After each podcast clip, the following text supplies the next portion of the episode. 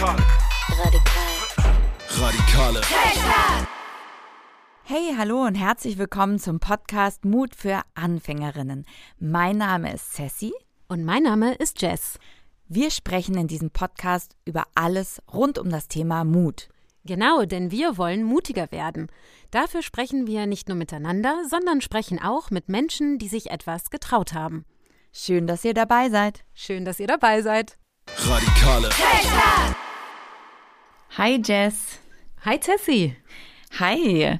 Ja, letztes Mal haben wir ja über Alltagsmut gesprochen, ein bisschen länger, was es ist und was es auch für uns bedeutet, im Alltag mutig zu sein.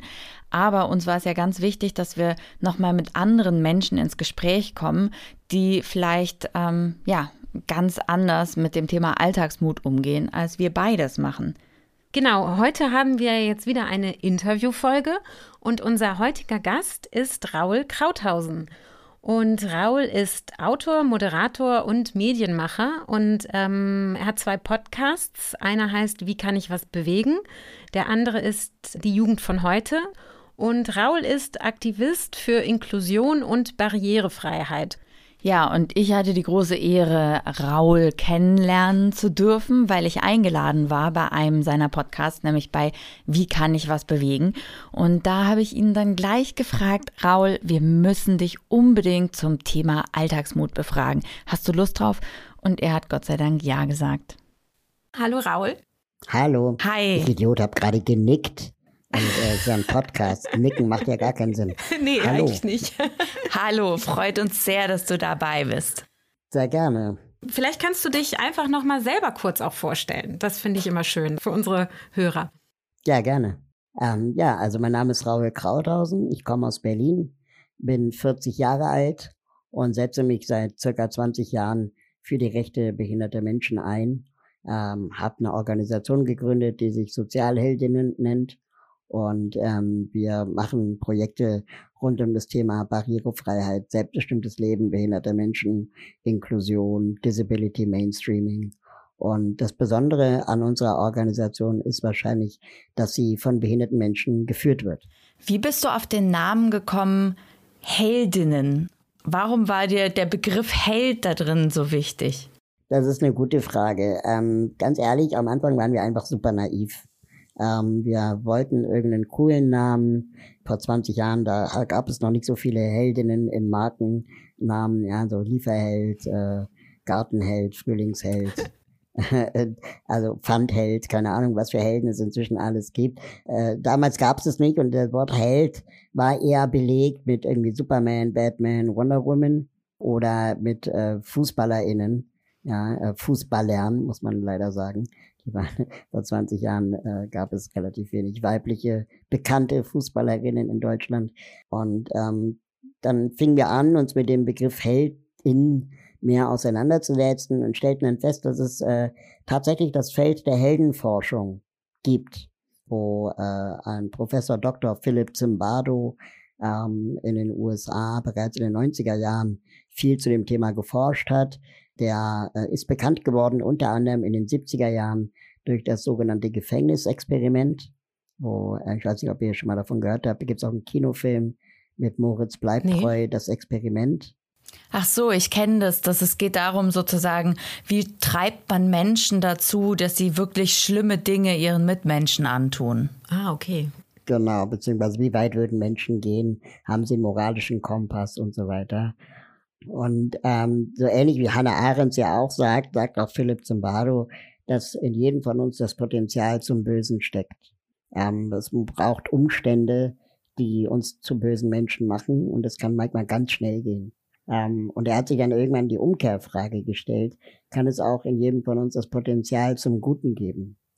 Und ähm, hat dann ganz viel in dem Bereich geforscht. Und was ich ganz spannend fand, war, und dann sind wir bei dem Namen Heldin geblieben, dass er irgendwann ganz viele Alltagsheldinnen interviewt hat, weil er unterscheidet zwischen verschiedenen Heldentypen. Also natürlich, ähm, er sagt, es gibt bezahlte Helden oder Heldinnen, das sind dann Feuerwehrmänner und Frauen. Ähm, Im amerikanischen Kontext sind es oft auch Soldatinnen oder Ärztinnen, ja. Ähm, in, in Deutschland sind es zum Glück noch nicht Soldatinnen, äh, Helden. Das ist der, nur in der kleinen, kleineren Bevölkerungsgruppe werden sie als Heldinnen gesehen. In Deutschland wären es eher Feuerwehrmänner und Frauen und so. Ne? Und dann sagt er, die will er gar nicht erforschen, weil wir bekommen dafür eh Geld. Ja, sondern was er erforschen möchte, ist irgendwie dieses Freiwillige da drin. Also warum tun Menschen Dinge, die, keine Ahnung, man nicht von ihnen erwartet hätte, ähm, teilweise ihr eigenes Leben aufs Spiel setzen, um jemand anderem zu retten. Und er hat dann mehrere Leute interviewt, sogenannte Alltagshelden, wie er sie nennt. Und er stellte fest, dass die Heldinnen ähm, eigentlich eine Sache verbindet, nämlich, dass sie es nicht begründen können. Sie können nicht begründen, warum sie jemandem geholfen haben. Sie hielten es einfach instinktiv in dem Moment für das Richtige. Und äh, ganz viel Forschung gibt es da drumherum und Erkenntnisse. Und er hat dann einen Satz formuliert, den ich so für mich unterschreiben würde auch, nämlich Helden und Heldinnen widerstehen der Versuchung, ihre eigene Tatenlosigkeit zu rechtfertigen. Oder Helden haben keine Ausreden. Und ähm, wie oft erwischen wir uns dabei in unserem Alltag, ähm, dass wir Dinge nicht verändern wollen, dass wir Dinge nicht anpacken, nicht angehen, ähm, weil wir uns Ausreden geben. Also ganz banal. Jemand auf der Straße fragt uns nach einem Euro und wir sagen, ja, aber es ändert der eine Euro. Mhm. Und dann äh, haben wir uns eine Ausrede gegeben. Und ganz wichtig ist, dass Zimbardo nicht sagt, ab sofort musst du immer einen Euro geben, sondern Zimbardo meint mit diesem Satz, du musst dir in dem Moment einfach nur klar sein, dass du die Chance verspielt hast, ähm, vielleicht einen Unterschied zu machen. Und das kann man sich jedes Mal neu fragen. Ich finde es wunderschön, was du gerade gesagt hast. Und wir sind da eigentlich schon so mittendrin in unserem Thema ähm, Alltagsmut. Und deswegen habe ich dich auch gefragt, nochmal wegen diesem Thema ähm, Helden oder Heldin sein. Aber so wie du es beschrieben hast, ähm, steht ja eigentlich schon vorweg, dass man für diesen Alltagsmut gar kein Held sein muss oder gar keine Heldin sein muss, sondern dass es manchmal eben dieser eine Euro sein kann, der, wenn man es richtig framet, vielleicht den Unterschied macht für eine wirklich große Veränderung. Und das finde ich einen richtig spannenden, visionären Gedanken, so daran zu gehen. Ja, wobei das man auch ein bisschen einschränken muss wieder, äh, weil es ja auch gerne so diese Erzählung ist, wie ähm, Luisa Neubauer auch zu Recht immer wieder neu kritisiert, dass sie sagt, ähm, die Bambuszahnbürste wird uns jetzt nicht aus der Klimakatastrophe retten. Ja, also so die kleinen Missionen äh, haben auch Grenzen und äh, es gibt viel größere Hebel, die wir anpacken müssen. Und ist es überhaupt die Verantwortung der Zivilgesellschaft, Menschen, die in Not geraten, äh, zu helfen? Oft geraten Menschen auch in Not, weil sie struktureller Diskriminierung äh, unterliegen weil sie vielleicht vor dem Klimawandel ähm, sich nicht schützen können, so einfach. Sie müssen fliehen, dass da auch ein Euro nicht hilft oder eine Bambuszahnbürste. Ja, ich glaube, da hast du einen sehr, sehr, sehr wichtigen Punkt. Und trotzdem, was wir zu versuchen, in unserem Podcast über den Alltagsmut auch zu erforschen, ist eben diese Hürde anfänglich so mhm. klein zu machen. Da geht es vor allem um Zivilcourage, darum, dass es eben, dass man wirklich diesen ersten Schritt zumindest macht, weil die Bambuszahnbürste ist immerhin noch besser als eben nicht die Bambuszahnbürste sozusagen. Oder einfach auch nur der Anruf, wenn jemand belästigt wird in der S-Bahn, ist immer noch besser, als gar nicht den Anruf zu tätigen. Oder wie würdest du das sehen? Total. Äh, darf ich da nochmal kurz auch reingehen? Genau, ich glaube, es ist jetzt auch was anderes, ob man eine Bambuszahnbürste kauft oder ob man ähm, also das ist ja was, was man für sich selber jetzt kaufen kann oder nicht kaufen kann, sage ich mal. Oder ob man jetzt, also ich glaube, um eine Zahnbürste zu kaufen, braucht man jetzt keinen Mut, theoretisch. Ähm, wir hatten in der letzten Folge einfach mal über den Alltagsmut allgemein geredet, sind vom Alltagsmut auch auf die Zivilcourage gekommen, haben so beides hinterfragt und wollten auch so ein bisschen ergründen, was im Alltag einem Mut abverlangen kann und wie man darüber vielleicht auch zu größeren Sachen kommen kann und wie man also wie man auch den Mut trainieren kann quasi. So, das ist eigentlich so unsere Aufgabe, die wir uns hier gegeben haben. Wir wollen unseren Mut mhm. trainieren mhm. und unseren Hörern helfen, ihren Mut zu trainieren. Mhm. Und du hast ja auch einen Podcast, der heißt Wie kann ich was bewegen? Und du ergründest ja, wie man was bewegen kann. Und wir ergründen, wie man den Mut dazu trainieren kann, was zu bewegen. Mhm.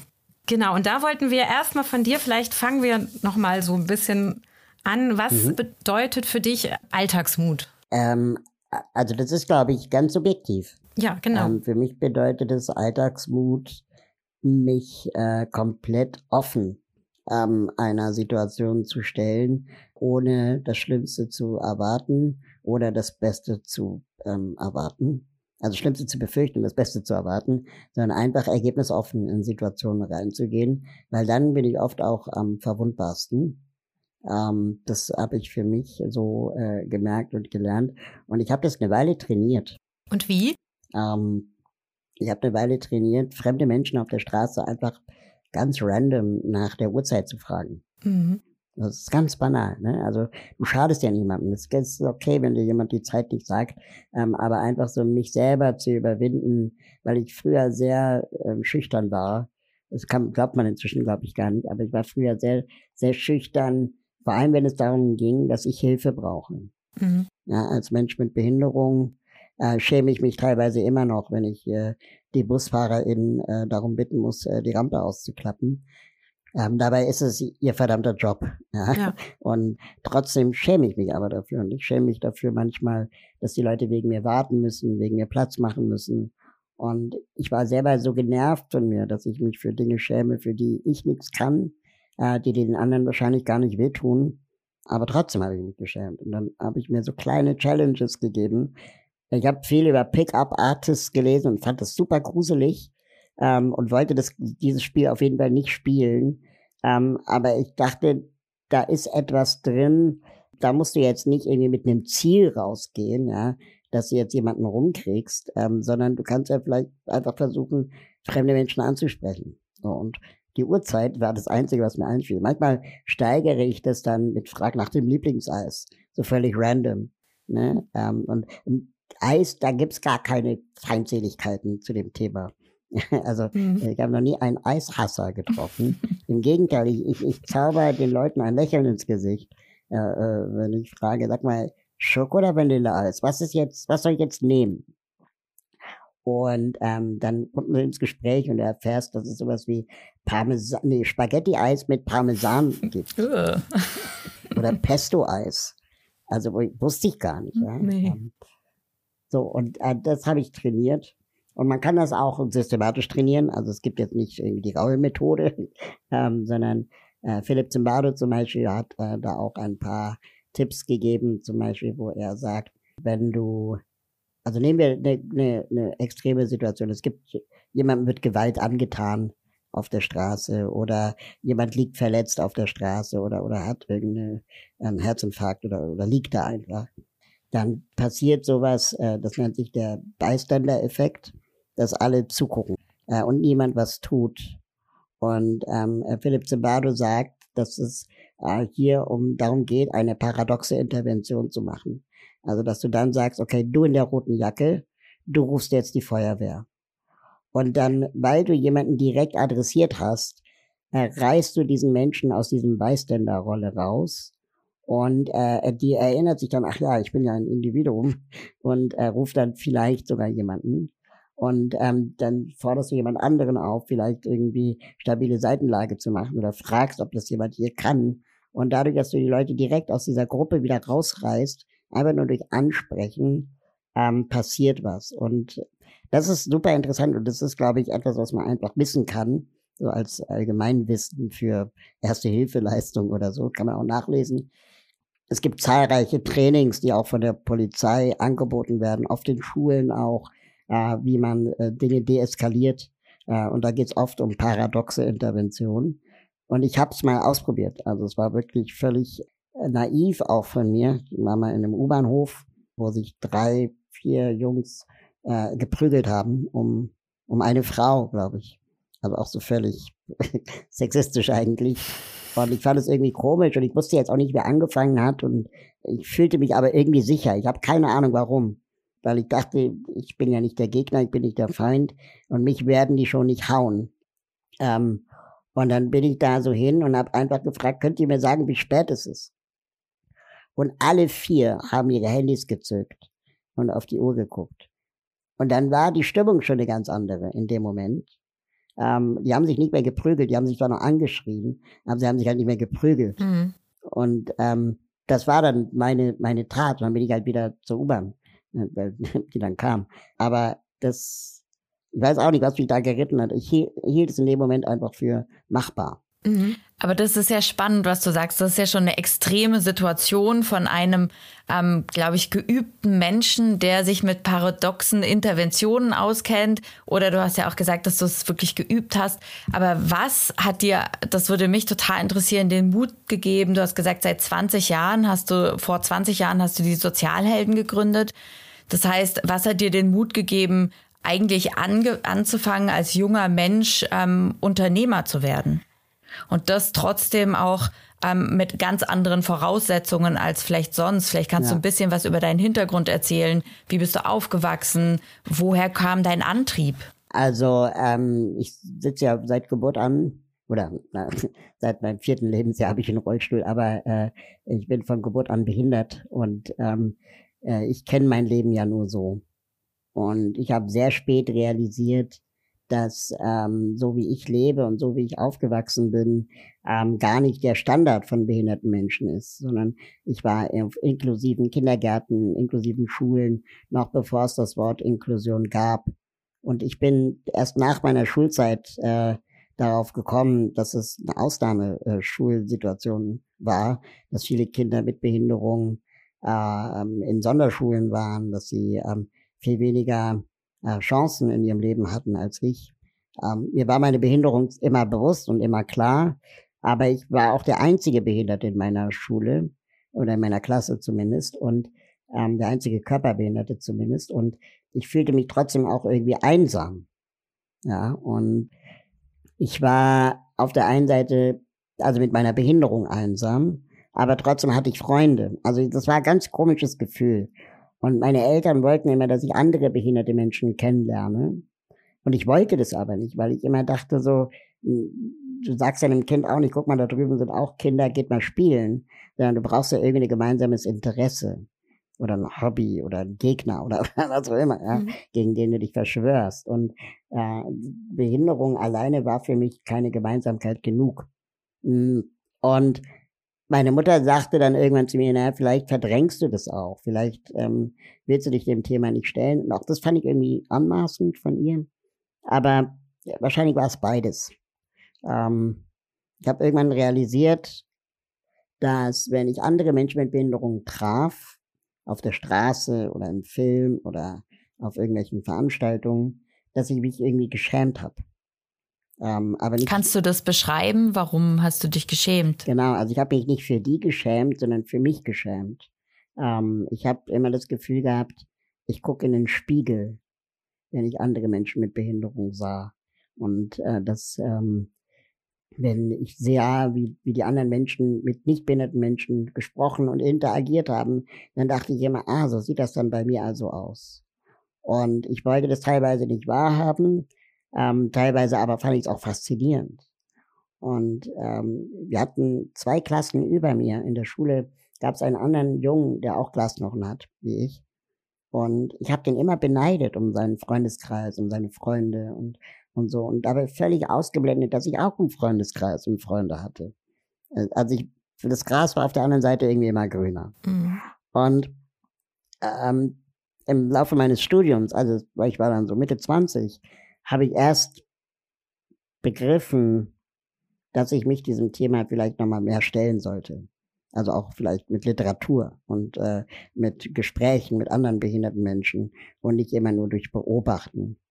Und da merkte ich dann, okay, krass, in Deutschland liegt noch super viel im Argen, was so die Rechte behinderter Menschen angeht. Ähm, es wird zum Beispiel, ähm, äh, gibt zahlreiche Organisationen zum Thema Behinderung, die ausschließlich von nicht behinderten Menschen geführt werden.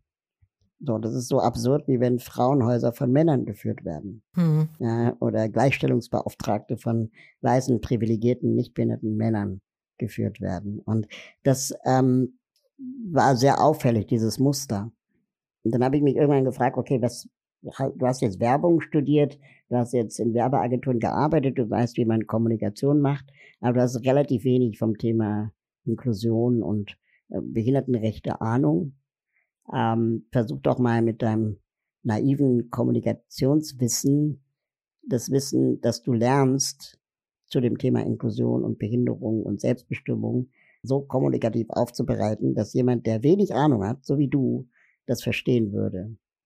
Und ähm, das war auch der Grund, warum wir uns Sozialheldinnen nannten, weil wir eben nicht Behinderten e.V. Deutschland heißen wollten oder so, ja, hm. sondern einen Namen machen wollten, der überrascht und neugierig macht. Und äh, wir wollten, das war die Ursprungsmission, die Radikalität und deswegen finde ich auch äh, äh, radikale Töchter so faszinierend, die Radikalität von Greenpeace äh, in den sozialen Sektor reinbringen. Aus der Perspektive von behinderten Menschen und im Zweifel auch mal eine Straße blockieren, wenn es sich lohnt. Ja, und das sollte das Wort Sozialheldinnen irgendwie kommunizieren. Ich finde es super spannend, weil du das, den Begriff Scham aufgebracht hast und ich mich gerade frage, wie Scham es schafft, uns zu hindern daran, mutig zu sein oder die, der Mensch zu sein, der wir eigentlich gerne sein wollen. Also man kennt es viel von jungen Frauen, die wegen ihrem Körper sich nicht trauen, sich politisch zu äußern, weil sie sofort dann eben um, auf der persönlich-körperlichen Ebene dann eben geschämt werden dafür und weil da ein großer Scham ist. Wie siehst du das? Wie geht es Menschen mit Behinderung? Ist das ein Grund, diese Scham? Auf jeden Fall. Also es wäre ähm, naiv zu glauben, dass behinderte Menschen ähm, genauso viel Scham empfinden wie nicht behinderte Menschen. Ich glaube, dass da schon mehr Scham drinsteckt. Wahrscheinlich so wie auch Frauen sich mehr schämen als Männer insgesamt. Ähm, was nicht heißt, dass sich Männer nicht auch schämen. Es gibt ja auch ganz viel Druck, den zum Beispiel Männer erleben, so männlich zu sein. Ähm, darüber kann man sicherlich auch im Bereich Scham sprechen. Ja, sich schämen, nicht männlich zu sein oder nicht männlich genug zu sein. Sich schämen, Disney-Comics zu mögen oder, oder Filme zu gucken als Mann. Das gibt sicherlich auch. Hm, ich glaube, das ist normal. Ich glaube, das gehört dazu zum Thema Behindertsein. Es gehört zum Thema Frausein sicherlich auch dazu in einer Gesellschaft wie dieser. Ähm, wir wurden alle so sozialisiert. Wir haben internalisierte äh, Frauenfeindlichkeiten in uns als Frauen oder Behindertenfeindlichkeiten in uns als behinderte Menschen. Das ist, äh, wir wurden so erzogen, wir haben, wir werden so erzogen, dass wir eine Last sind für andere oder dass wir schön sein müssen für andere. Und äh, das ist sicherlich etwas, was wir gesamtgesellschaftlich bearbeiten müssen. Gleichzeitig finde ich es total wichtig, ähm, Menschen, äh, die in dieser Situation sind, in, mit anderen Menschen in Kontakt zu bringen, die vielleicht gedanklich schon ein paar Schritte weiter sind. Ähm, das aber nicht so edukativ, erzieherisch ihn aufzudrücken, so wie meine Eltern das immer versucht haben. Hier, Kind, lies mal ein Buch, Kinderbuch zum Thema Behinderung. Das Kind, das Buch ist sofort in der Ecke gelandet, ja. Also das war ja, ich habe sogar versteckt, wenn ich Besuch hatte. Also so, das, das war einfach der falsche Ein äh, Zugang. Mhm. Ähm, aber ich hätte es spannend gefunden, ähm, sagen wir mal, irgendeine Freizeitreise zu machen, wo Kinder mit und ohne Behinderung gemeinsam sind und wo ich gemeinsam von oder wo ich von anderen Kindern mit Behinderung lerne, wie sie ihren Alltag machen. Mhm. Ich sage jetzt bewusst nicht meistern oder bewältigen oder so, einfach machen. Wir alle machen ja unseren Alltag irgendwie. Und ich habe das sehr spät erst gelernt, hm, von anderen Menschen mit Behinderung auch Wissen zu bekommen und auch anzunehmen. Und da kann ich eine ganz persönliche Geschichte erzählen. Ähm, und ich glaube, da habe ich auch einigen jungen Menschen, die auch Glasknochen haben, und auch deren Eltern, einfach versucht mal das zu erklären. Ähm, meine Eltern sind mit mir jedes Jahr auf diese Tagung von Menschen mit Glasknochen gefahren. Jedes Jahr. Und als Kind fand ich das toll. Ja, da wir, es gab einen Zirkus und wir konnten irgendwie Spiele spielen, wir konnten uns schminken und so. Und es war toll. Da waren Kinder und wir haben gespielt und da waren Feuerschlucker und Spucker und keine Ahnung was und Zauberer und Clowns. Und ähm, man konnte sich austoben. Es gab ein Lagerfeuer, wir haben Musik gemacht. Aber irgendwann wächst du halt aus diesem Alter raus. Und irgendwann ist es halt Schminken nicht mehr so dein Thema. Ähm, und dann fehlt, gab es so eine Lücke. Es gab so eine Lücke in dieser, in, in dieser Jahrestagung für Teenager. Und ähm, ich fühlte mich dann zunehmend zu alt, fand die Dinge zunehmend albern. Ähm, es gab äh, dann Erwachsenenthemen, ja, sowas wie, keine Ahnung, Zahnbeschwerden mit Glasknochen oder schwanger werden mit Glasknochen. Und wenn du mit, mit, keine Ahnung, 14 da sitzt, dann ist es Schminken nicht mehr deins, aber auch Zahnbeschwerden nicht unbedingt deins oder das ist schambehaftet. Und ich fühlte mich dann zunehmend irgendwie so, ja, gelangweilt, wollte da nicht mehr sein. Und dann war ich 15 Jahre nicht mehr da. Und ich wurde öfter eingeladen und gefragt, ob ich nicht mal wieder kommen will. Und ich habe gesagt, nee, sorry Leute, ich beschäftige mich lieber mit ähm, hier in Berlin mit, mit meinen Themen. Und habe dann gemerkt, okay, aber trotzdem willst du wissen, wie andere Menschen mit Behinderungen leben. Und habe dann einen Freundeskreis durch Zufall, mehr oder weniger, mir aufgebaut mit Menschen mit Muskelschwund. Also die gar nicht Glasknochen haben. Und äh, von denen habe ich dann gelernt, wie Assistenz funktioniert, wie, wie man alleine wohnt außerhalb seines Elternhauses. Und ähm, ich habe praktisch von Menschen mit anderen Behinderungen mehr gelernt als von Menschen mit Glasknochen. Was kein Vorwurf ist, sondern was einfach, ich war halt hab denen näher, ich habe den mich mehr, äh, auch mit, die waren auch räumlich näher. Ja, wir waren in Berlin und ich habe die getroffen, ich mochte sie, wir hatten gemeinsame mhm. Interessen und Hobbys, irgendwie so. Und plötzlich habe ich ganz viel über dieses Thema gelernt. Und dann wurde ich einmal eingeladen ähm, vom Kleinwüchsigen Verband, um aus meinem Buch zu lesen. Und ich habe das so behandelt wie eine Einladung, als würde mich die ApothekerInnen einladen. Ja? Und dann war ich da und habe aus meinem Buch gelesen. Und am Ende meiner Lesung wurde ich gefragt, ob ich Mitglied werden will. Und ich dachte so, hä? Ich, ich habe doch Glasknochen. Ich bin doch, bin doch kein Kleinwüchsiger. Also das haben sie so gesagt zu denen, ne? Äh, die meinten, hm, ich will dir nicht zu nahe treten, Raul, aber du bist kleiner als einen Meter. Ähm, du bist kleinwüchsig, ob du das willst oder nicht. Und ja, mit Glasknochen sind viele Menschen kleinwüchsig, die kannst hier Mitglied werden. Du musst nicht offiziell, wie auch immer, also es gibt verschiedene Gründe, warum Menschen klein sind. Und äh, es gibt nicht die eine Kleinwuchsdiagnose. Und das war mir gar nicht so klar und so bewusst, also vielleicht rational, aber emotional nicht.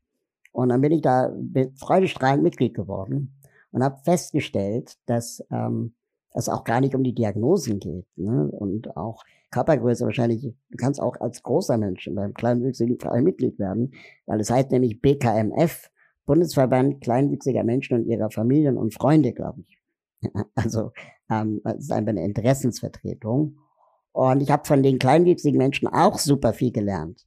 Ich habe gelernt, wie eine Party sein kann, wo alle auf Augenhöhe sind. Und, und da, mhm. da, wird, da wird geknutscht, das könnt ihr euch nicht vorstellen. Ja, weil es einfach geht plötzlich. In einer normalen Disco, wo großwüchsige Menschen auch sind, ähm, ist die Wahrscheinlichkeit, als kleinwüchsiger Mensch, wildfremde Menschen rumzuknutschen, relativ gering. Mhm. Also ich habe viel, das war viel Empowerment, äh, das ich in den letzten Jahrzehnten lernen durfte. Und machen die geile Partys mit guter Musik, ja? Oh ja. Oh ja, sehr feuchtfröhlich. Es war, war sehr gut, ja, hat Spaß gemacht. Aber darf ich da nochmal ähm, was zu aufgreifen, jetzt nochmal, um auf unser Thema Mut ähm, zurückzukommen, weil du hast dich ja dann, also ich habe mir äh, deine Website natürlich auch angeguckt und du hast irgendwie echt massig Preise gewonnen, hast massig Projekte, also an echt viel mitgearbeitet. Und damit hast du dich ja dann auch entschieden, bewusst, sage ich mal, auch in den Vordergrund zu treten und selbstbestimmt ähm, aktiv zu sein. Und wie bringst du, also wie hast du immer wieder den Mut aufgebracht, einfach so generell dich in so viele Projekte dann reinzuschmeißen? Und ähm, ist das jetzt einfach, weil du total so viele Leidenschaften hast? Ja, ich meine, die haben ja viele, aber trotzdem muss man ja immer wieder den Mut aufbringen, sage ich mal. Weil du ja auch viele Projekte machst, wo du selber im Vordergrund stehst oder also so Spokesperson auch teilweise bist. Ja, also da muss man der Fairheit halber dazu natürlich sagen, dass äh, das immer so aussieht, als wäre ich das alles. Äh, dahinter stecken natürlich großartige Menschen. Dahinter stecken Kolleginnen, andere Menschen mit Behinderung, ähm, Podcast-Produzentinnen, Verlage, die, die an die Idee glauben, die an mich geglaubt haben, aber auch an meine Kolleginnen geglauben, glauben und geglaubt haben. Und ähm, dass wir uns einfach irgendwann bei den Sozialheldinnen dazu entschieden haben, es kann sein, dass es wahrscheinlich besser funktioniert, wenn wir jemanden nach vorne stellen ins Schaufenster, der die Geschichten erzählt, die die Sozialheldinnen äh, und, und die Alliierten äh, und so machen. Ähm, inzwischen bin ich sogar das Nadelöhr bei uns. Also ähm, ich bin, ich kann ja auch nicht überall sein. Das heißt, äh, wir, seit ein paar Jahren bauen wir auch Kolleginnen auf ähm, mit Behinderungen, die auch für das Thema sprechen, vielleicht sogar besser sprechen. Was heißt vielleicht sogar besser sprechen? Ja, also ich habe eine, eine Kollegin, Anne Gersdorf zum Beispiel, die äh, Expertin ist im Bereich inklusive Arbeitsmarkt und selber auch als Expertin in eigener Sache mit Behinderung lebend ähm, äh, Dinge so messerscharf auf den Punkt bringen kann und mit so viel Sachkenntnis äh, unterlegen kann, dass du als nicht behinderter Experte zum Thema Arbeitsmarkt, dass einem da die Ohren schlackern.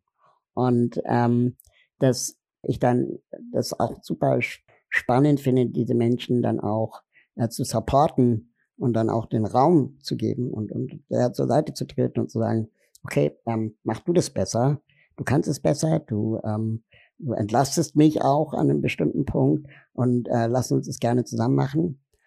Und das zweite Phänomen, das leider auch passiert, ist, dass je öfter ich auf Bühnen stand, desto besser ich natürlich auch wurde. Klar.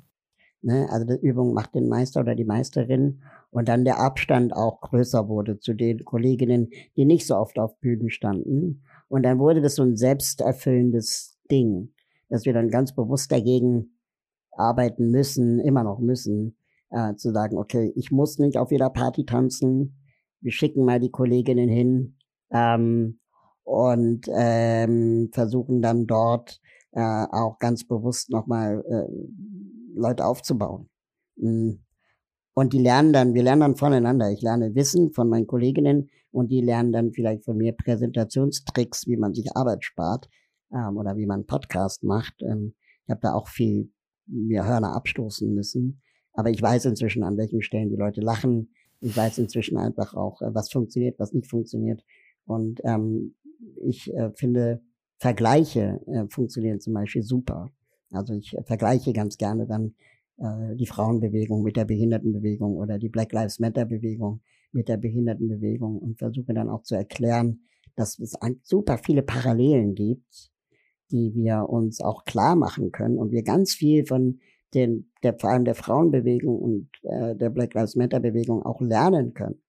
Also was ich ganz zuletzt gelernt habe, und ich würde das super gerne meinen Kolleginnen und allen anderen Aktivistinnen da draußen mitgeben. Hm, also ich wirklich ganz zuletzt von der Black Lives Matter Bewegung gelernt habe, wir sind nicht dafür verantwortlich, nicht behinderten Menschen kostenlos das Wissen äh, äh, zu geben. Und äh, wir sind auch nicht dafür verantwortlich, nicht behinderten Menschen ein gutes Gefühl zu geben. Mhm. Und wir sind auch nicht dafür verantwortlich, äh, nicht behinderten Menschen äh, ähm, davon zu befreien, sich selbst Wissen zu holen. Ähm, Kybra Gümüşay hat es mal so schön formuliert in Bezug auf Rassismus, dass sie ähm, nicht mehr bereit ist, die intellektuelle Putzkraft zu sein. Ja. So, und das ist so eine schöne, scharfe Formulierung, dass ich denke, ich werde nicht mehr freiwillig meine Diskriminierungserfahrung preisgeben, ähm, nur weil man mich danach fragt, sondern ich erzähle sie nur noch dann, um eine Geschichte zu unterstreichen oder eine These zu unterstreichen, aber nicht mehr, wann haben Sie zuletzt Diskriminierung erlebt. Ja. Ähm, wann würdest du denn sagen, warst du selber das letzte Mal mutig? Das letzte Mal war ich mutig, als ich einer Frau meine Liebe gestand. Ha. Ähm, es war vor zwei Jahren. Äh, da war ich gerade auf einem, äh, also ich war, äh, war eine Weile schon getrennt und ich war überhaupt nicht auf Empfang äh, und wollte auch erstmal meine Ruhe haben. Und dann sah ich sie und ähm, äh, wir hatten uns, das war, das war das erste Mal wieder nach der Glasknochen, äh, 15 ähm, Jahre Abwesenheit, war ich wieder da. Und ähm, da erzählte ich die Geschichte, dass es okay ist, 15 Jahre nicht da zu sein und auch den Eltern und den Jugendlichen die Möglichkeit zu geben, dass es okay ist, dass es nicht äh, ignorieren oder wegducken bedeutet der Behinderung, sondern einfach, dass es jeder ja auch sich selber irgendwie finden muss. So, und dann war ich also diese drei Tage auf dieser Tagung und sie, also wir haben sehr viel Zeit zusammen verbracht. Und ähm, ich habe versucht, nicht zu aufdringlich zu sein. Äh, und gleichzeitig sagte sie gerade, was so krass offensichtlich im Nachgang. Aber sie fand es irgendwie auch schön anscheinend. So, und dann war es Verabschiedung, letzter Tag. Und ähm, wir haben uns verabschiedet, ganz normal. Und ich dachte, okay, das kannst du jetzt so nicht stehen lassen. Und ähm, es war schon eine Viertelstunde vergangen nach dem Abschied. Und dann dachte ich, okay, vielleicht räumen sie noch das Auto ein. Und bin dann auf den Parkplatz gefahren. Und da standen sie noch. Die Tür war offen und sie war allein. Und dann habe ich ihr einfach gedacht, pass auf, ich würde dich gern wiedersehen. Ähm, schreib mir, ob du gut angekommen bist. Und so war dann das Eis gebrochen. Und es war, glaube ich, relativ klar, warum ich sie gerne wiedersehen wollen würde. Und dann ähm, war ich zufällig ein paar Wochen später in, äh, in ihrer Heimatstadt. Und ähm, da ist es dann um uns geschehen. Oh. oh. Ja. Aber gleichzeitig, und das gehört auch zur Wahrheit dazu, ähm, dachte ich bis zu dem Zeitpunkt, ich will bloß keine Freunde mit Behinderung. Mhm. Weil ich kämpfe mein Leben lang für Inklusion und ähm, dachte immer, der Jackpot einer Beziehung ist äh, eine nicht behinderte Partnerin oder Partner. Weil? Ähm, weil das für mich, ähm, ich wollte kein Klischee bedienen. Ich wollte nicht das Klischee bedienen, ähm, meine Partnerin ist auch behindert und hat zufällig auch noch die gleiche Behinderung. Ach Mensch, da haben sich ja zwei gefunden. Mhm. Ne, so dieses Klischee. Und das, du siehst den Leuten auf der Straße das Lächeln an, dass sie genau das denken. Mhm. Ne, als ob sie zwei Babyschildkröten gerade süß finden. so, so, so fühlt sich das an. Und ähm, äh, ich wollte dieses Klischee partout nicht bedienen, hatte sehr lange irgendwie auch rumgehadert und, und auch gestruggelt damit. Mm. Und dann irgendwann dachte ich so, Alter, du hast irgendeinen Komplex. Das funktioniert ja so nicht. Liebe passiert oder Liebe passiert nicht. Ähm, du hast offensichtlich kein, kein Spleen. Also es gibt kein Schema, nach dem du Leute suchst, sondern es funkt oder eben nicht. Und ähm, die Partnerinnen davor waren mal behindert, mal nicht behindert. Also es gibt kein Muster. Hm. Und was ich jetzt realisiere, relativ frische Erkenntnis, dass eine Beziehung mit jemandem zu führen, die die gleiche Lebenserfahrung hat, im Sinne von Barrierefreiheit, Diskriminierung, Blicke von außen, neugierige Kinder, äh, ähm, Struggle mit, äh, mit positiver und negativer Diskriminierung, überhaupt Barrierefreiheit in der eigenen Wohnung, ja, ähm, das ist was ganz anderes, als wenn du derjenige bist, der in einer Beziehung die ganze Zeit Sonderwünsche hat. Mhm. Ja, und wenn wir von A nach B sind, äh, auf dem Weg, dann ist die Route automatisch barrierefrei, weil wir beide darauf angewiesen sind. Und wir ärgern uns beide, wenn ein Aufzug kaputt ist. Da sagt nicht einer, du, ich gehe schon mal vor, du kannst ja nachkommen. Es geht halt nicht. Und dann ist er jetzt mitgefangen, mitgehangen. Ja. Und äh, das ist, das, ich, für mich hat das was unglaublich Befreiendes auch. Und natürlich liebt man sich. Ja. Und ähm, Gibt's, also du hast schon, weil bei uns geht's ja um Tipps. Also und du hast eigentlich schon die ganze Zeit mega viele Tipps gesagt. Du hast gesagt, du hast das tatsächlich trainiert, ja, du hast das geübt im Ansprechen.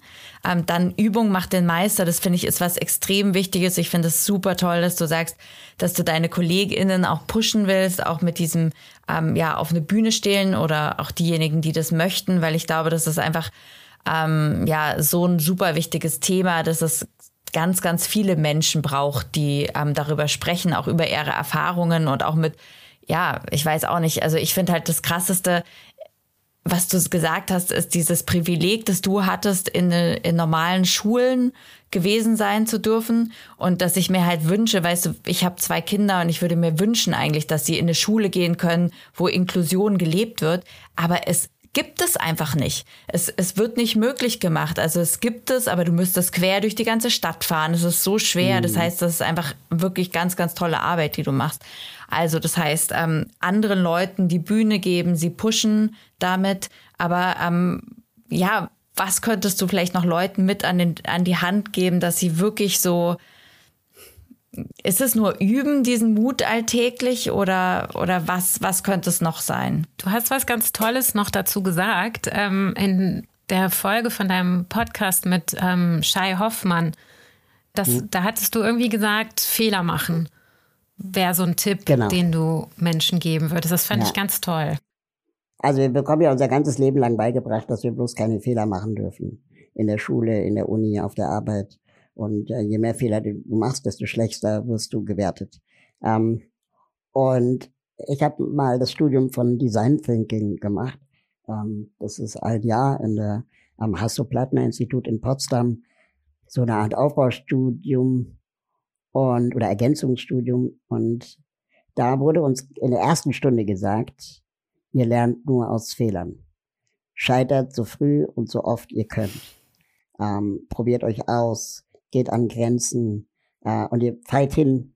Aber warum ihr so früh lernen, äh, warum ihr so früh scheitern sollt, ist, dass es billiger ist. Es ist billiger, früh zu scheitern, weil du dann am wenigsten Schaden anrichten kannst, als vier Jahre auf eine Idee hinzuarbeiten und dann zu scheitern. Das heißt, ganz schnell einfach auch durch Try and Error, so wie Kinder Dinge lernen, immer wieder neu ausprobieren, neuen Weg versuchen, äh, Alternativen suchen und so weiter, ähm, dass das einfach der billigste Lernerfolg ist. Und diese Freiheit, sich dann auch mal rauszunehmen, auch den Kolleginnen zu sagen, ähm, du probier's aus, ich habe keine Ahnung, ob es klappen wird, ähm, probier's aus, vielleicht klappt's, vielleicht nicht, wenn nicht, gucken wir uns, warum nicht, an, aber wir werden es nicht vorher wissen. Und alle unsere Projekte bei den Sozialhilfen funktionieren so, wir haben eine Idee. Und die Idee darf aber nicht weiter ausgeschrieben und ausformuliert sein als eine DIN A4-Seite, idealerweise eine halbe. So, weil du musst, also du musst die Idee gut erzählen können, aber schreib jetzt bloß kein Pflichten- oder Lastenheft, wo du weißt, was in drei Jahren bei rauskommen wird, weil das ist sowieso Kaffeesatzleserei. Niemand weiß, was in drei Jahren ist. Wir wussten vor drei Jahren auch nicht, dass wir Corona haben werden. So, ne? Also das heißt einfach, ähm, denke nicht weiter als zwei Wochen. So, zwei Wochen kannst du irgendwie überblicken, kannst du handeln und wenn es drei werden, ist auch okay. So, und in zwei Wochen bist du schlauer als jetzt. Und in diesen Abständen zu denken und zu planen, hilft mir auch total. Ja, also ich kann, äh, ähm, mein Kalender ist immer voll, aber nur für zwei Wochen. Und danach habe ich theoretisch immer frei. ähm, aber natürlich wird es auch schnell wieder voll. Aber so, ich, ich, ich habe keinen großen Lebensplan oder so. Das führt mich zum zweiten Gedanken, ähm, dass in diesem ganzen UnternehmerInnen-Kontext und äh, da, da steckt ihr vielleicht auch so ein bisschen drin, äh, so als Sozialunternehmerin wird man ja dann gerne oft getitelt oder so Changemakerin. Ähm, das, ich mag solche Begriffe eigentlich gar nicht, weil ähm, das macht so was Self-Made Hero, Shiro äh, äh, draus. Und ähm, wir müssen schon auch sagen, nicht jeder hat das Privileg, ähm, radikale Töchter zu gründen oder Sozialheldinnen zu gründen. Es gibt Menschen, die haben so viele Herausforderungen in ihrem Leben, dass sie ähm, gar keine Zeit und Ressourcen und Kraft haben, ähm, eine, eine Organisation zu gründen oder die vielleicht auch einsam sind, die keinen, keinen großen, intakten Freundeskreis haben oder die ein Umfeld haben, Familie, das nicht an sie glaubt. Ja? Ähm, das heißt, diese Erzählung, jedes seines Glückes Schmied, ist auch falsch, weil nicht jede Schmiede ein Glück hat. Und mh, hm, was ist Glück eigentlich? Ähm, und Glück hängt ganz oft davon ab, wo du wohnst, ähm, was für ein Umfeld du hast, ob es dich bestärkt oder schwächt. Und Glück kann auch bedeuten, dass jemand plötzlich auftaucht, der dein Leben radikal verändern kann. Und das wissen wir aus der Psychologie, dass ähm, also es gibt ja auf der einen Seite die, die Erzählung, man braucht ein ganzes Dorf, um ein Kind zu erziehen. Ähm, aber es gibt eben auch die Erzählung, dass manchmal ein Mensch im Leben reicht, der dein Leben komplett verändern kann. Zum Guten wie zum Schlechten. Und es, es kann sein, dass deine Eltern scheiße sind. Es kann sein, dass dein Dorf scheiße ist. Es kann sein, dass du da eigentlich total unzufrieden und unglücklich bist. Aber es kann auch sein, dass irgendwann jemand auftaucht. Deine Tante, dein Onkel, ähm, irgendein Freund der Familie, der das Potenzial in dir entdeckt. Ähm, halt dich an den, halt dich an diesen Fixstern. Und um Umkehrschluss kann es auch sein, dass du die Person für jemand anderen sein kannst, ohne dass es ausgesprochen wird ohne dass du sagst, ich bin jetzt dein Retter oder kannst du meine Retterin sein, sondern dass ähm, unser Handeln auch andere Menschen beeinflussen kann und es erst Jahre später rauskommt, dass diese eine Person den entscheidenden Unterschied im Leben gemacht hat. Und wenn ich jetzt zurückblicke auf mein Leben, gibt es Menschen, die ich komplett aus den, äh, aus den Augen verloren habe. Ich deren Nummern gar nicht mehr weiß, deren Nachnamen gar nicht mehr weiß, ähm, die aber mein Leben verändert haben. Also, ich habe vorhin von dem einen Jungen erzählt, zwei Klassen über mir in der Schule, der auch Glaslochen hat. Natürlich weiß ich, wie der heißt und so und habe auch seine Nummer. Aber ich glaube, der weiß gar nicht, was der für einen Einfluss auf mein Leben hatte. Ähm, oder ich hatte mal einen Einzelverhelfer. Hans Jürgen hieß der. Und der war so ein cooler Rocker. Und der hat eigentlich meine Eltern entlastet, damit die halt auch mal einen Abend frei machen können. Äh, und, und sie wussten, dass äh, Hans Jürgen ihr als Einzelverhelfer irgendwie Essen macht. Ja? Und Hans Jürgen war so ein cooler Typ. Ich habe mit dem im ZDF damals alle Simpsons-Folgen gucken dürften. Ähm, und es war so ein, es war kein, kein Papa, es war so eine Art Freund, aber der war älter, das heißt, er war erfahren und ich glaube, der hatte sogar ein Motorrad. Und dann hatte ich meine Einzelverhältnissin, das war Petra. Und Petra war eine super lustige, quirlige, äh, wortwitzige äh, Einzelverhelferin, die immer froh war. Hm. Und ähm, meine Mutter oder meine Eltern eher ernste Menschen sind. Also besonnen, ernst, äh, jetzt nicht streng, ne, aber irgendwie, wir haben relativ wenig gelacht. Und die Petra war einfach ein Sonnenschein in meinem Leben. Es war witzig. Und ich glaube, ich habe ganz viel von ihrem Humor auch. Ich weiß nicht, ob ich ihn übernommen habe, aber es war irgendwie so ein Match.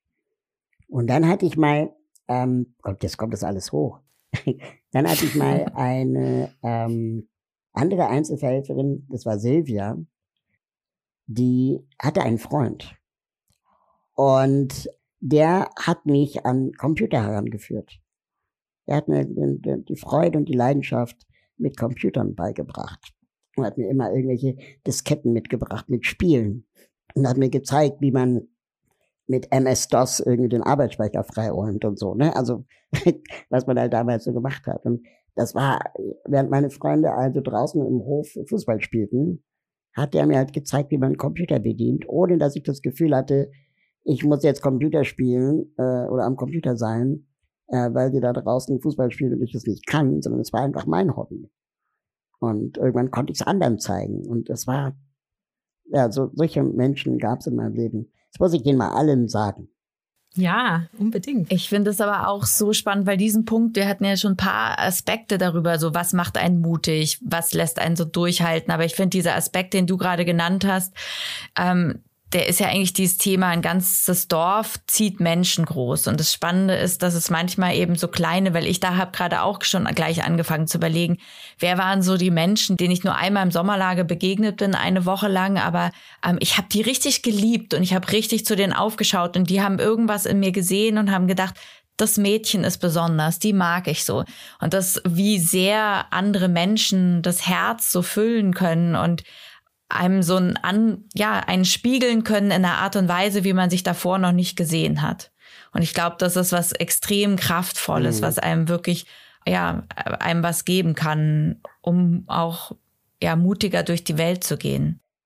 Was mir wichtig in dieser Erzählung einfach war, ist zu sagen, dass ähm, wenn du erfolgreiche Menschen fragst, warum sie erfolgreich sind und sie dir eine Antwort geben, du davon ausgehen kannst, dass sie lügen.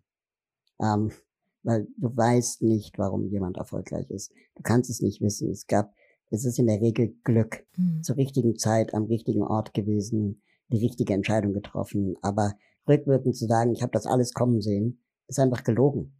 Und ähm, deswegen finde ich die Leute immer dann am spannendsten. Ich glaube, Richard Branson war so einer, der, der mal gesagt hat, wenn die Leute mich fragen, erzähle ich denen immer eine andere Geschichte weil ich es einfach nicht weiß. Und das finde ich schön. Aber ich finde auch da nochmal so schön, dass du das sagst, weil das, ich glaube, es geht einfach so viel mehr um das Wollen als um das, was am Schluss bei rauskommt. Ja, ich glaube, warum jemand erfolgreich geworden ist oder warum jemand nicht erfolgreich geworden ist, es können die vielleicht trotzdem beide das ja. gleich gewollt haben. Aber irgendwas hat man gewollt. Das, und dann hatte man Glück. Aber man hat irgendwas gewollt aber auch nicht erfolgreich zu sein, kann wollen sein. Auf jeden Fall. Also ich will nicht erfolgreich sein, gibt es auch Menschen. Ne? Und ähm, dass irgendwie, keine Ahnung, was ist Erfolg? Also es kann auch Erfolg sein, wenn, wenn du äh, dein, dein Haustier irgendwie möglichst lange durchs Leben bringst. So, das ist auch, äh, du willst es ja und das ist auch Erfolg. Ist nicht kaputt gegangen. So. Ähm, und äh, das ist schon auch, ich glaube, die Maßstäbe muss, man immer noch mal neu hinterfragen. Äh, will man so sein wie ich? Also manchmal ärgere ich mich selber über mein Leben. Ich finde es jetzt auch nicht nur geil. Wie gehst du denn persönlich mit Setbacks um? Mm, also wir hatten jetzt ganz aktuell äh, ähm, einige Setbacks. Ja, also ich glaube, es ist äh, sehr wichtig auch für das Team, dann darüber zu reden und dann auch den Raum aufzumachen, zu sagen, wie fühlt ihr euch jetzt mit der Situation, ähm, auch sich selber verwundbar zu zeigen und zu sagen, ey, mir geht es gerade echt nah. Ähm, glaubt es macht Sinn, dass wir auch weitermachen? Oder sagen wir irgendwie die Segel streichen, sondern vielleicht mal ein paar Tage Pause machen. Und ähm, das Schöne war, dass es im Team immer jemanden gab, der oder die gesagt, also genug Kraft hatte, die anderen wieder aufzubauen, bis dann er oder sie nicht mehr Kraft hatte und dann haben die anderen wieder aufgebaut. Und, und so hat man sich dann über diese Tage getragen und irgendwann ähm, war dann die Welt nicht mehr so schwarz und äh, dann haben wir uns neu besonnen und einfach ähm, weitergemacht. Und ich glaube, sich dann auch durch die schweren Zeiten zu tragen, ist äh, total wichtig. Aber wenn man jetzt ähm, kein Team hat, also ne, wenn man jetzt so persönlich alleine irgendwo ähm, gescheitert ist oder eine Rücklage erlitten hat, also du meinst sich erstmal eine Pause gönnen, erstmal ja. verarbeiten, was passiert ist, ne? Jeden Und dann vielleicht mit anderen schlafen. Menschen drüber sprechen. Ja. eine Nacht drüber schlafen ist immer gut. Ähm, mhm. Sonst äh, reagiert man oft impulsiv oder emotional. Ähm, das habe ich jetzt auch gerade gemerkt. Und vielleicht auch so ein bisschen die Erkenntnis, und es kommt vielleicht auch mit zunehmendem äh, Bekanntheit, du kannst nicht von allen gemocht werden. Irgendwann gibt es Menschen, die dich kritisieren werden und das wird dir wehtun. Ähm, aber bleib trotzdem so offen, dich zu hinterfragen, ob da ein valider Punkt drin steckt. Und ich habe mich in den letzten Tagen oft auch ertappt gefühlt. Also es gibt zum Beispiel den Vorwurf ähm, schon öfter, mh, hm, ich würde mich produzieren. Ich würde im Mittelpunkt stehen. Ständig ist Raul im Fernsehen oder in den Medien zu dem Thema. Und ähm, das stimmt. Da ist ein Punkt. Ähm, und ich will da eigentlich auch gar nicht sein. Der Grüß August, ja, zu, zu allen mhm. Themen von Corona bis Arbeitsmarkt muss Raul sprechen. Und das ist auch anstrengend. Das ist auch für mich anstrengend. Ähm, wenn ich dann versuche, Leute zu vermitteln an die JournalistInnen, dann werden diese Vermittlungen oft gar nicht wahrgenommen. Ja, dann wird dann einfach das Interview gar nicht geführt. Und dann habe ich die Wahl, okay, ähm, mache ich es dann doch, bevor es gar nicht passiert oder bevor sie jemanden nehmen, der vielleicht kompletten Mumpitz sagt. Und das ist immer ein Spagat. Ähm, und es ist, passiert immer öfter, dass ich da Nein sage. Also dass ich Gespräche dann auch nicht führe, obwohl es vielleicht eine Gelegenheit war. Und dann ist es aber auch falsch. Ne? Raul, warum hast du denn nichts gesagt? Du hattest doch die Anfrage, die Gelegenheit. Ähm, sag doch auch mal was. Und, und hm, ich versuche dann wirklich, ich, ich gebe mein Bestes, aber es wird nicht genug sein. Aber ich glaube wirklich, also, dass es so wichtig ist, dass du ähm, diese Gespräche führst. Und ich weiß nicht, von welcher Seite aus diese Kritik kommt, die du gerade erwähnt hast. Aber ich glaube, dass ähm, ich glaube, der eigene Antreiber ist ja eigentlich der, dass du etwas verändern möchtest auf dieser Welt und was in die Welt reinbringen möchtest. Und da bist du das Medium dafür in diesem Moment und du gibst anderen eben auch die Bühne, mit das zu machen. Aber ich glaube, dass, also da, so eine Kritik sollte dich nicht davon abhalten, das will ich sagen, damit eben nicht die Interviews zu machen. Ja, also wie gesagt, das ist immer wieder neu, etwas, was ähm, ich für mich bewerten will, weil ich ähm, schon auch es von anderen erwarte, dass äh, wenn ich sie kritisiere, das auch reflektieren. Deswegen eine Nacht drüber schlafen, gucken, wie viel Wahrheit ist drin, mhm. red mit Freunden drüber mhm. und lass dich dann nochmal einnorden. Das finde ich gut.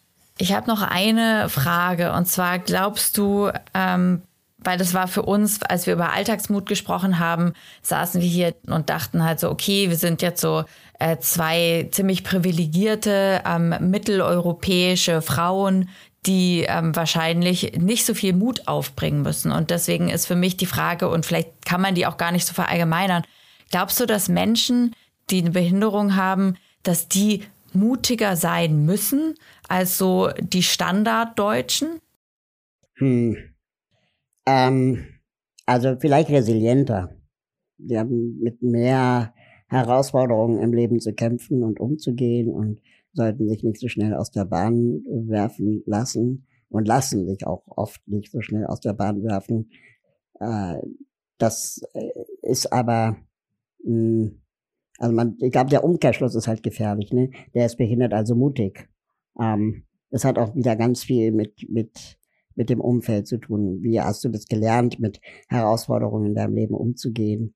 Und ähm, wenn du, wenn du gut begleitet wurdest und dein Charakter gefestigt ist, könnte man sicherlich schon sagen, dass behinderte Menschen mutiger sind als nicht behinderte, alleine schon gegen Stigmatisierung permanent zu arbeiten äh, und sich nicht ständig klein machen zu lassen äh, oder ausgeschlossen zu werden, ähm, ist sicherlich auch etwas, was Mut erfordert. Ja, also ich glaube, wir beide fanden das jetzt einfach total super spannendes Gespräch mit dir. Sehr gerne, ich auch. Ich fand, du hast so viele tolle Sachen gesagt und so viele tolle Tipps gegeben. Vielleicht hast du noch mal ein, eine letzte Sache, was hat dich vor Wir wollen dich mit Tipps melken.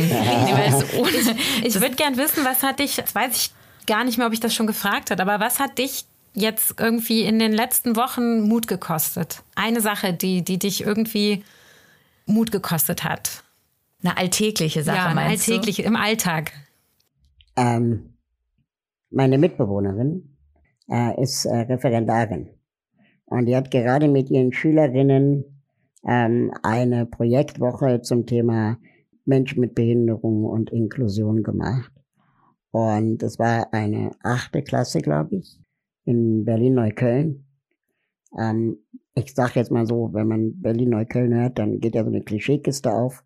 Äh, und ich sag mal genau so. Ja?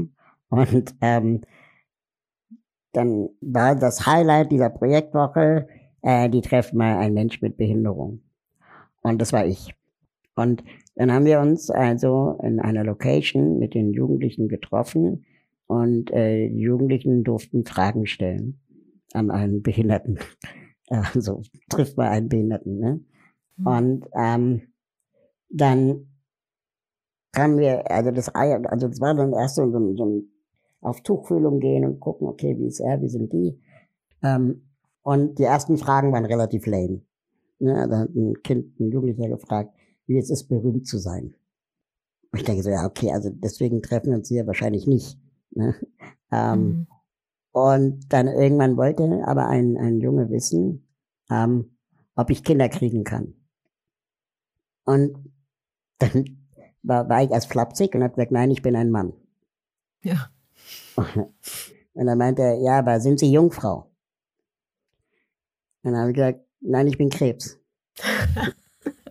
und dann ähm, haben natürlich alle gekichert, ne? So, und dann habe ich gesagt, du, ich weiß genau, was du fragen willst, aber dann frag mich auch. Und dann, ja, ich weiß nicht, wie ich fragen soll und so. Ich so, na, du wolltest ja wissen, ob ich ficken kann.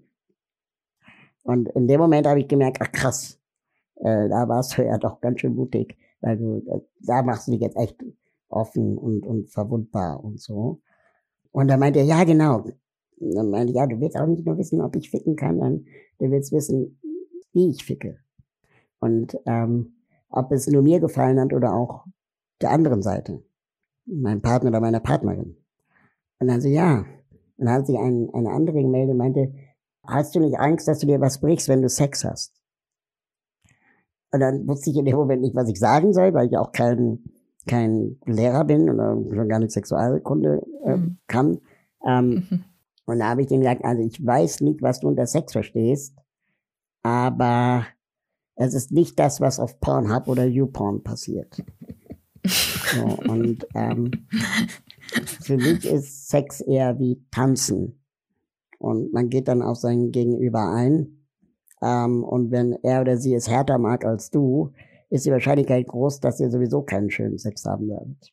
Und weil ich ja vorhin gesagt habe, dass der Sex für die andere Seite auch schön war, ähm, kann man davon ausgehen, dass da nichts bricht. ähm, und da habe ich ja zum ersten Mal gemerkt, krass, du bist in dem Moment über dich hinausgewachsen, äh, weil ich noch nie so offen zu wildfremden Teenagern über Sex geredet habe. Äh, aber gleichzeitig irgendwie ich das auch so so doof fand, jetzt so pädagogisch zu werden mhm. und dann einfach ähm, zu sagen, ja, das kann man so nicht sagen und jeder hat anders Sex und kannst du dir ja denken und so, ne? Also das, das, das, das habe ich als Kind selber immer gehasst, mhm. wenn Erwachsene mit mir anfingen zu reden, als wären sie Pädagogen. Auf jeden und, Fall. Ne, so, und dann habe ich einfach mal versucht, deren Sprache zu sprechen. Ich weiß nicht, ob es geklappt hat, aber auf jeden Fall, glaube ich, hatten die dann weniger Fragen. Mhm. Weil dann auch der Elefant im Raum thematisiert war. Und wart ihr danach auf Augenhöhe? Hattest du das Gefühl mit denen? Oder haben sie dich anders respektiert? Auf jeden Fall mehr. Dann gab sie, da war eine Frage von der Lehrerin. Wisst ihr noch, was der Unterschied zwischen Exklusion, Integration und Inklusion ist? Und dann fing die halt an, so einen auswendig gelernten Satz aufzusagen. Und dann dachte ich, das fühlt sich komisch an. Ja. Das, das fühlt sich irgendwie komisch an. Das, ist, das, das fühlen ja. die nicht. Die haben es ja. auswendig gelernt, aber sie fühlen mhm. es nicht. Und dann habe ich den Gedanken, probiert doch mal Folgendes. Die Hälfte eurer Klasse hat einen Migrationshintergrund. Und äh, wie fühlt sich das für diese Menschen an, in einem Land zu leben, wo deutsche Kartoffeln sagen, du darfst hier nicht mitmachen, du musst erst Deutsch lernen. So, ähm, das ist. Exklusion. Integration kann sein, du darfst hier mitmachen, wenn du dich an unsere Leitkultur anpasst, ähm, aber die Moschee darf hier nicht sein. So, das heißt irgendwie, du darfst so ein bisschen mitmachen, die deutsche Kartoffel bestimmt für dich, äh, wie viel Raum dir gegeben wird. Aber gibt dir auch immer noch den Rahmen vor. Und Inklusion bedeutet, der deutschen Kartoffel hat es egal zu sein, an welchen Gott du glaubst, genauso wie es dir egal zu sein hat, ähm, ob die deutsche Kartoffel äh, an, an Gott glaubt oder nicht. Ähm, wir hören auf, einander zu predigen und, und zu überzeugen und zu bekehren, sondern wir akzeptieren und respektieren einfach einander. Und das, also ich hatte das Gefühl, das kam mehr an. Und das ist mhm. eben mhm. auch dann aber eben vielleicht in deren Welt erklärt. Und mit, mit deutscher Kartoffel habe ich auch mich selbst irgendwie aufs Horn genommen. Also das, das finde ich schon auch irgendwie wichtig ich finde, was du gerade gesagt hast, und ich finde es immer wieder, für mich bedeutet es auch Mut, mich vor eine Klasse zu stellen. Und ich glaube, einfach mit jungen, so mit so einer, mit so einer geballten Kraft von jungen Menschen umzugehen, die ähm, so ungefiltert und direkt genau das fragen, was sie wissen wollen und einen so herausfordern, das kostet Mut. Und wahrscheinlich für dich in diesem Moment über sowas Intimes zu sprechen wie deine Sexualität, ähm, ja, krass das ist krass mutig auf jeden Fall. Ja. Also es hat aber auch sehr viel Spaß gemacht, also weil ich halt auch mitgelacht habe, ne? Weil ja. dann auch so, ich kenne das ja selber, wie man kichert, wenn man über Sex redet. ja, so. ich finde es auch immer peinlich. ja, und dann haben wir halt gemeinsam gekichert und das war irgendwie auch, obwohl ich 20 Jahre älter bin, äh, noch mehr sogar, das war halt auch witzig. Hey, also nochmal, das war so spannend, mit dir zu sprechen. Vielen, vielen Dank. Und ich könnte jetzt noch Stunden weitersprechen. Ja, Vielleicht, ich auch. Äh, genau. Vielleicht sehen ja, wir uns eh bald mal so. Unbedingt. Ja. Eine schöne Zeit. Euch. Ganz viel, Dank. ganz viel Mut. Danke Mach's gleichfalls. Gut. Euch auch. Ciao. Tschüss. Tschüss. Wow, oder? Ja. Also, Raul ist so sympathisch und so inspirierend, oder? Ich fand es auch super interessant und ja, wir hoffen, dass ihr es auch genauso interessant fandet und ähm, hinterlasst uns doch gerne einen Kommentar, abonniert unseren Podcast, das würde uns echt wahnsinnig helfen. Abonniert unseren Podcast und letztens hat mir auf Facebook ähm, Shoutouts gehen raus zu meiner alten Schulfreundin. Sie hat mir nämlich auf Facebook geschrieben, dass sie gesagt hat, toll, dieser Podcast und Jess, it made my day. Wirklich, das ist so schön, sowas zu hören. Ja. Also bitte Leute, schreibt uns, schreibt uns auch gerne einen Kommentar oder bewertet unseren Podcast auf iTunes. Darüber freuen wir uns auch sehr. Oder auch auf Spotify. Kann man da bewerten? Hm, Bestimmt. Macht's gut. Ciao. Bis zum nächsten Mal.